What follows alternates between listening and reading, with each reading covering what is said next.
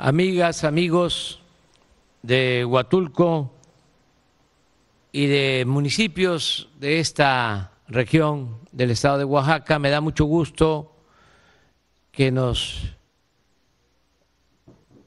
volvamos a ver, que nos volvamos a encontrar. Agradezco de manera especial la participación de los presidentes municipales, de las presidentas municipales, de los representantes de las comunidades y de los municipios. Ya se ha evaluado eh, cómo vamos en los trabajos para rehabilitar obras y para llevar a la práctica acciones en beneficio de la gente por la afectación del huracán Ágata y por la afectación eh, que se padece desde hace siglos en las comunidades, en los pueblos de Oaxaca,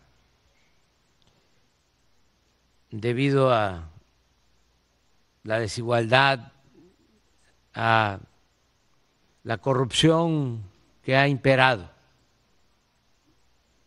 desgraciadamente, en nuestro país.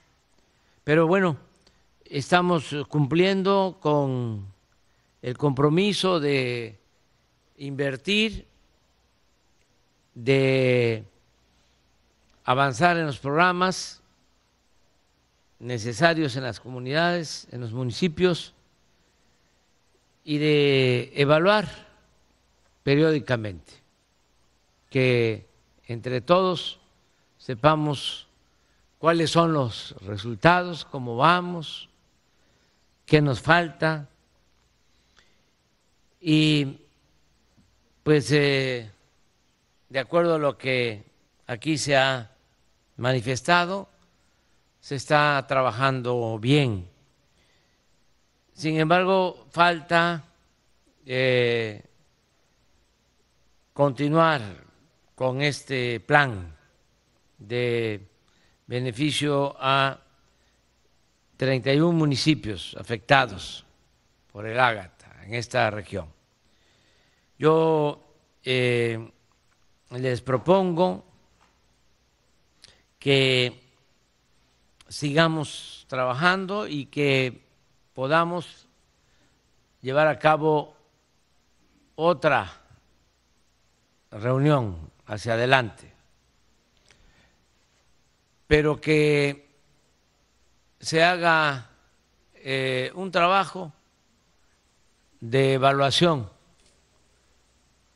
y que podamos informar y recoger los sentimientos de la gente en los 31 municipios que nos eh, ayuden a hacer este trabajo.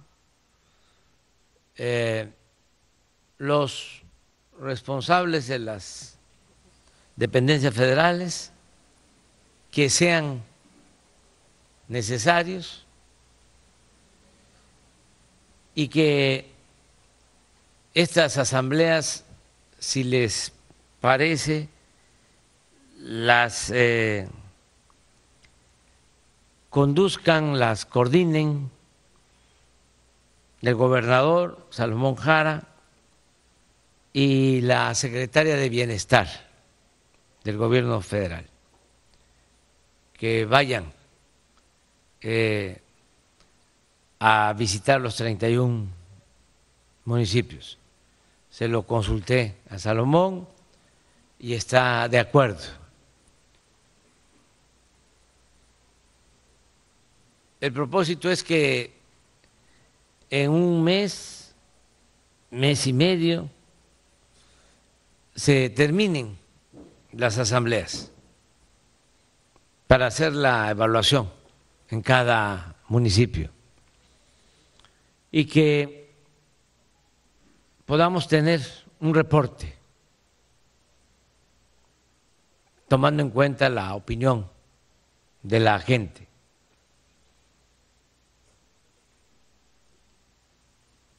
Y nosotros eh, prepararnos para ver qué es lo que falta y cómo seguimos ayudando. Y yo estaría de nuevo, o todos estaríamos de nuevo aquí, si les parece, en el mes de abril, que tengo un compromiso de regresar. Bueno, voy a estar antes, voy a estar el 21 de marzo, pero luego en abril este, regreso a Oaxaca y creo que es un fin de semana, Daniel. 14, 15 y 16 de abril. Es después de Semana Santa. Ya les avisaríamos con tiempo qué día, si es el 14, el 15 o el 16, pero es ese fin de semana que nos volveríamos a reunir aquí a partir de el reporte que se obtenga de las visitas de las asambleas a los municipios. Quiero pues eh, decirles que hay algunas acciones que nos parecen muy importantes. Claro, todo hace falta, pero ya estamos atendiendo varias demandas de nuestro pueblo, del pueblo de Oaxaca. Es de los estados en donde estamos invirtiendo más en bienestar, pero también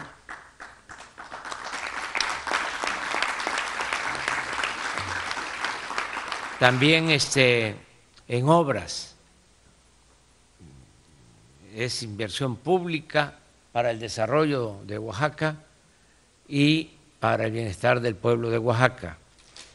Les eh, recuerdo que son tres los estados que están recibiendo más apoyos para el bienestar, Chiapas, Oaxaca y Guerrero, porque son los que más necesitan de la atención del gobierno democrático de nuestro país. Entonces, eh, ya se está avanzando, pero tenemos eh, cuestiones que debemos de resolver. Además, ya hicimos el compromiso de resolver, como por ejemplo lo de mejorar el sistema de salud pública.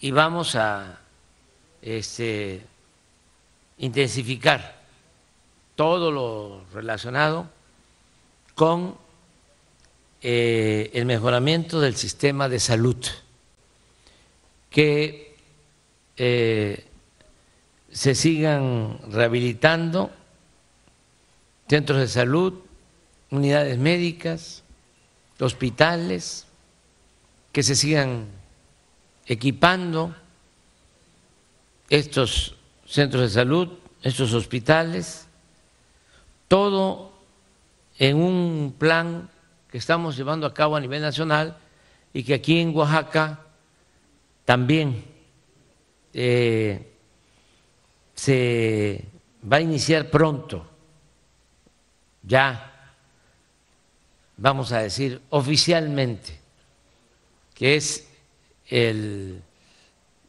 plan de salud del sistema IMSS Bienestar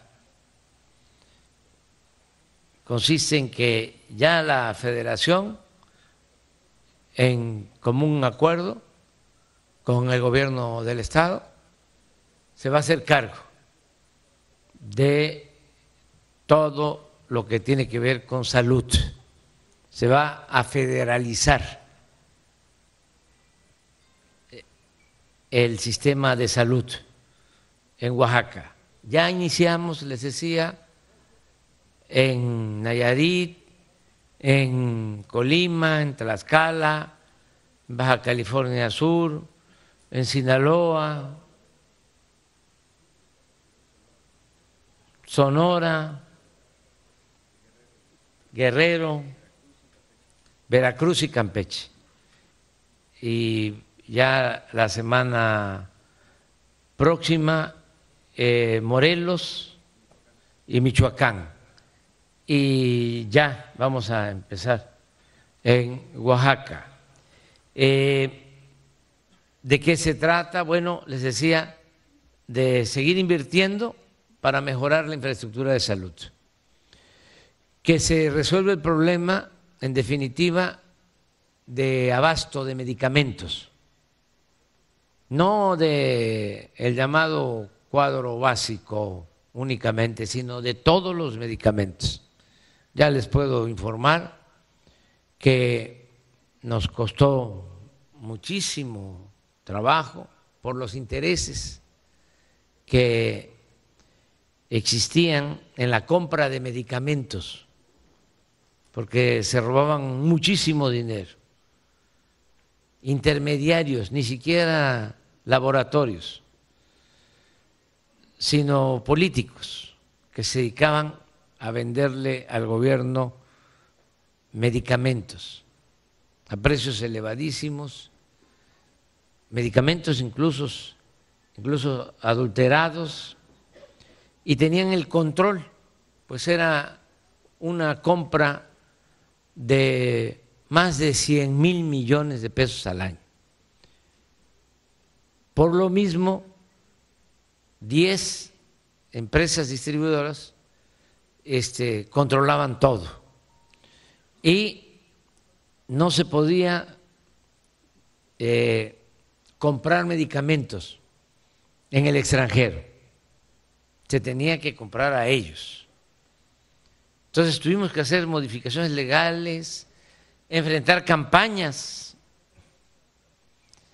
pero ya logramos con el apoyo de la ONU, eh, comprar todos los medicamentos para este año y para el año próximo. Ya se adquirieron todos los medicamentos.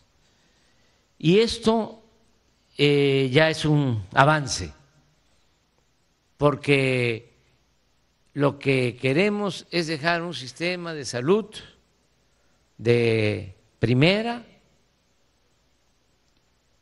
y gratuito.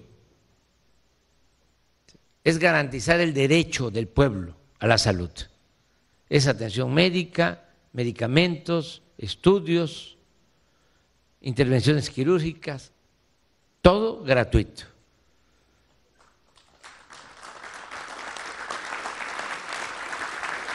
Es un desafío, es un reto, pero este año debemos de tener ya este sistema de salud que estamos construyendo. Lo más difícil eh, ha sido el conseguir los médicos y los especialistas, porque en el periodo neoliberal eh, se dejó de apoyar la educación pública y se quería privatizar la educación y no había oportunidades para los jóvenes que querían ingresar a las universidades y en especial a las escuelas o facultades de medicina y se les rechazaba. Si la UNAM recibía diez mil solicitudes de ingreso, eh, pasaban a la UNAM o eran aceptados, cuando mucho mil, nueve mil rechazados en medicina. Y no porque no pasaran el examen, sino porque no había presupuesto, no había cupo, no había espacio. Y pues eh, se hacía una selección pues muy estricta y antipedagógica. Se hacían un examen con 125 preguntas y solo se permitía el ingreso a los que contestaban bien 124. Ya los que contestaban bien de las 125, 123 ya no entraban. Y los que contestaban bien 100, pues menos. Entonces, no es que no pasaran el examen de admisión, no, eh, había espacio. ¿Qué nos dejó esa política como mala herencia? Que no tenemos ahora en nuestro país los médicos y mucho menos los especialistas que necesitamos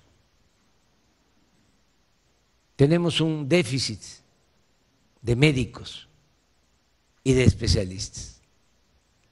Por eso estamos haciendo un esfuerzo y se está haciendo una contratación de médicos, lanzamos convocatorias porque hay plazas disponibles en el Seguro Social y no eh, se logra tener los médicos, y mucho menos para trabajar en comunidades rurales. Hablando de médico general, especialistas, es muy difícil que quieran trabajar en un hospital de el Bienestar en una región apartada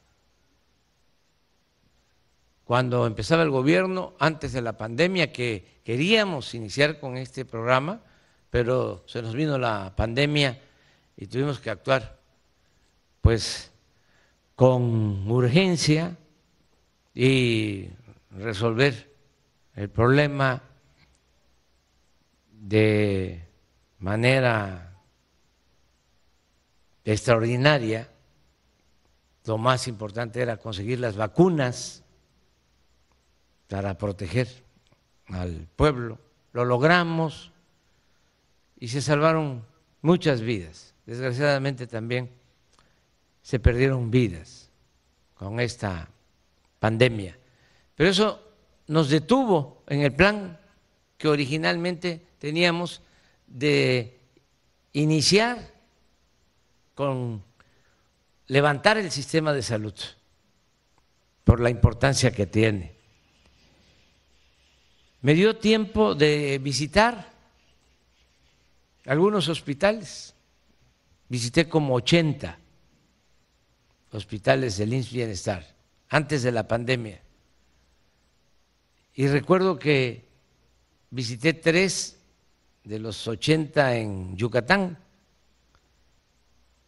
y en ninguno de los tres había pediatras. Y los de Oaxaca igual, avanzamos en Tlajiaco, avanzamos en mejorar. En Matías Romero, el IMSS, eh, bienestar, pero tenemos un déficit. Por eso me da mucho gusto enterarme que ya hay 60 médicos cubanos en Oaxaca. Ustedes saben cómo son los conservadores, que cuestionan todo, critican todo, quisieran que no resolviéramos nosotros ningún problema y que nos fuera mal. Y no solo a nosotros, sino que le fuese mal a la gente, eh, y critican que por qué traemos los médicos de Cuba. La respuesta es muy sencilla, es que no los tenemos en México, por culpa de ellos, de estos conservadores corruptos que abandonaron la educación, que abandonaron la salud, porque tienen en su concepción la idea o conciben de que la educación, la salud son privilegios. Y esa es la diferencia con nuestra concepción. Nosotros no consideramos que la educación y la salud sean privilegios, son derechos de nuestro pueblo. Entonces, por eso lo que estamos haciendo es contratar médicos, no solo en Cuba, sino en otros países. Pero vamos a tener todos los médicos generales y todos los especialistas. Vamos a enfrentar este desafío.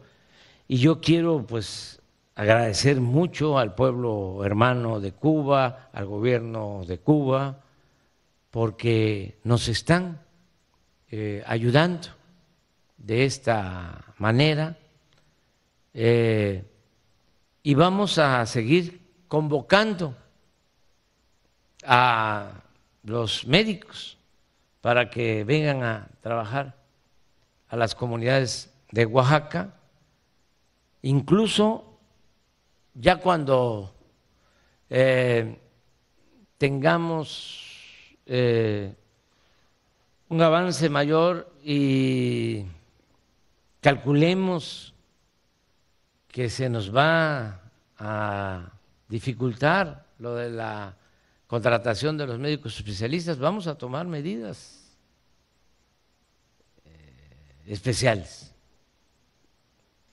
Se les va a hacer muy atractivos, eh, muy atractivo el trabajar en comunidades rurales, porque si es necesario se les va a pagar más, porque los necesitamos en todos lados, pero más en las comunidades apartadas.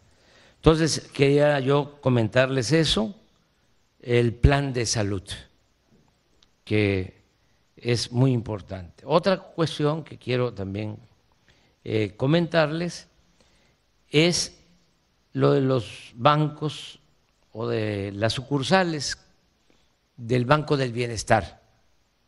Ya en el caso de Oaxaca son 262 sucursales. Desde luego va a ser el banco más grande, con más sucursales, en Oaxaca y en México, el Banco del Bienestar.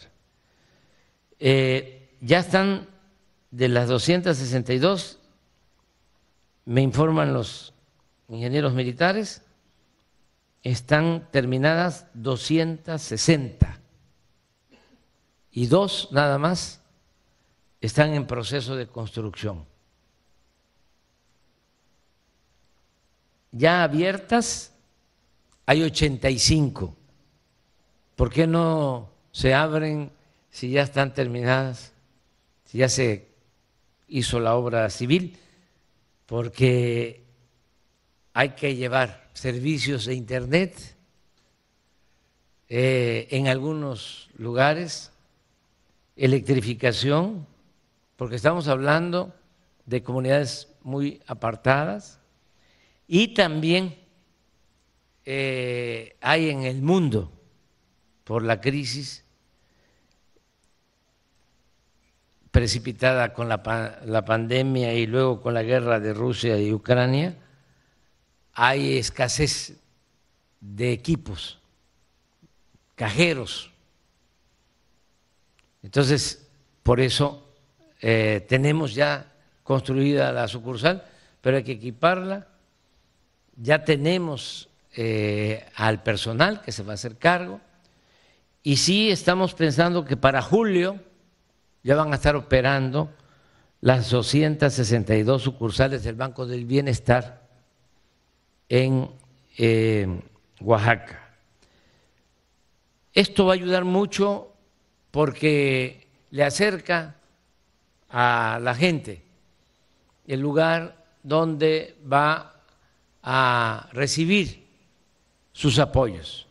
El adulto mayor ya no va a tener que trasladarse este, a comunidades muy apartadas, o mejor dicho, a ciudades, porque es donde existen las sucursales. Ahora, muy cerca de su pueblo, va a poder con una tarjeta sacar lo que por derecho le corresponde. Lo mismo al becario, al que está Sembrando Vida, para que se tenga una idea, vamos a distribuir este año por el Banco del Bienestar 600 mil millones de pesos de manera directa a la gente.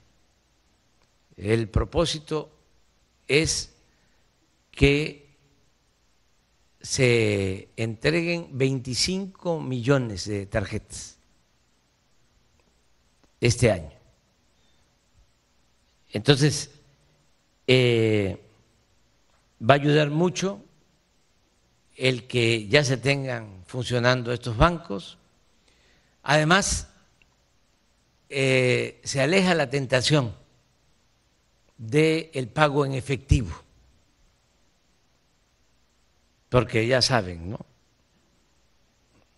El dinero es como la mamá y el papá del diablo, la ambición al dinero.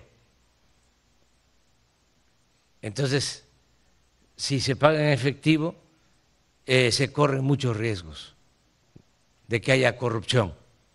Si es la tarjeta, es directo, sin intermediarios, no se va a cobrar comisiones. Ya hemos hablado bastante de eso, de que no se necesitan intermediarios para estos programas de bienestar.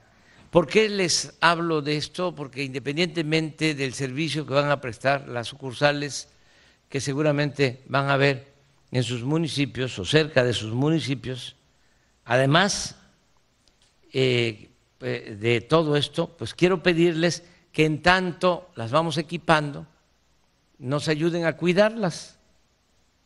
Si ya la están construidas, que no las vandalicen, este, que las cuiden, porque son bancos del pueblo, para beneficio del pueblo.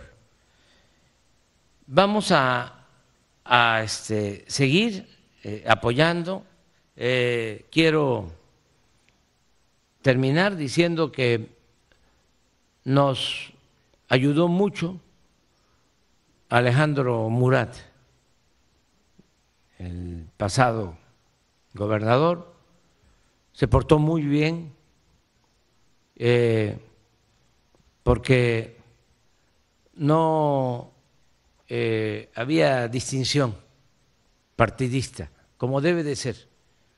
Los gobernantes tenemos que atender a todos, escuchar a todos, respetar a todos, y el presupuesto es público, es de todos, no es de ningún partido. Nosotros somos simplemente administradores de los dineros del pueblo, de todo el pueblo. Entonces, Alejandro lo entendió bien, fue respetuoso con nosotros y se avanzó en Oaxaca. Pero ahora eh, resulta que el nuevo gobernador es mi compañero y es mi hermano.